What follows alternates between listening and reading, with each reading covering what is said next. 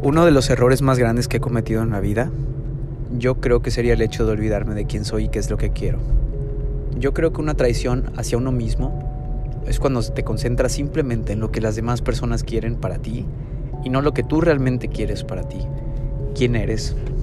¿Qué te gusta? ¿Qué haces? ¿Qué no te gusta? A veces tratamos de ser políticamente correctos, intentar satisfacer a todas las personas que están a nuestro alrededor, tanto que nos perdemos, en, perdemos nuestra propia esencia.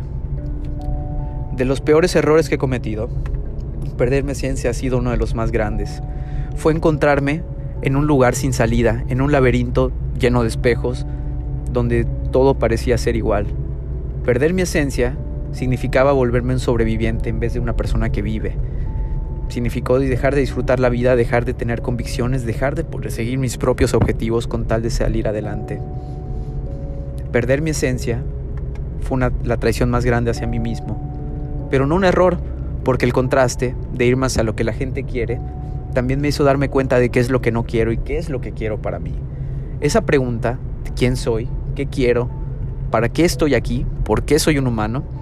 Yo creo que esa pregunta que muchas veces hacemos en soledad es, de las claves que te cambian la vida, porque es entonces cuando tú empiezas a cuestionarte quién eres realmente y en lo personal creo que es ahí cuando empiezan a hacer la conciencia dentro de ti.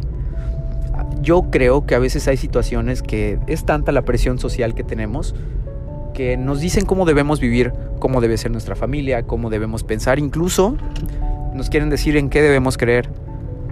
Pero yo creo que todos somos humanos, todos tenemos derecho a ser nosotros mismos y creo que siempre que tú no quieras hacerle el daño a alguien más y respetes a los demás, tú eres libre de expresarte y de ser como de la forma en la que tú quieres. Yo solo te digo desde mi experiencia que perder mi esencia intentando tener felices a todas las personas me hizo ser una de las personas más infelices del mundo. Y ahora que encuentro quién soy, muchas de las cosas tienen sentido. Así que estés donde estés, realmente si estás pasando un momento difícil, espero realmente que mis palabras te puedan llegar y espero realmente que me puedas sentir contigo. Espero que estés muy bien y te mando un enorme abrazo. No estás solo y somos muchas personas intentando salir adelante y créeme que muchos lo estamos logrando. No te detengas, sigue, sigue, sigue porque hay cosas muy buenas más adelante.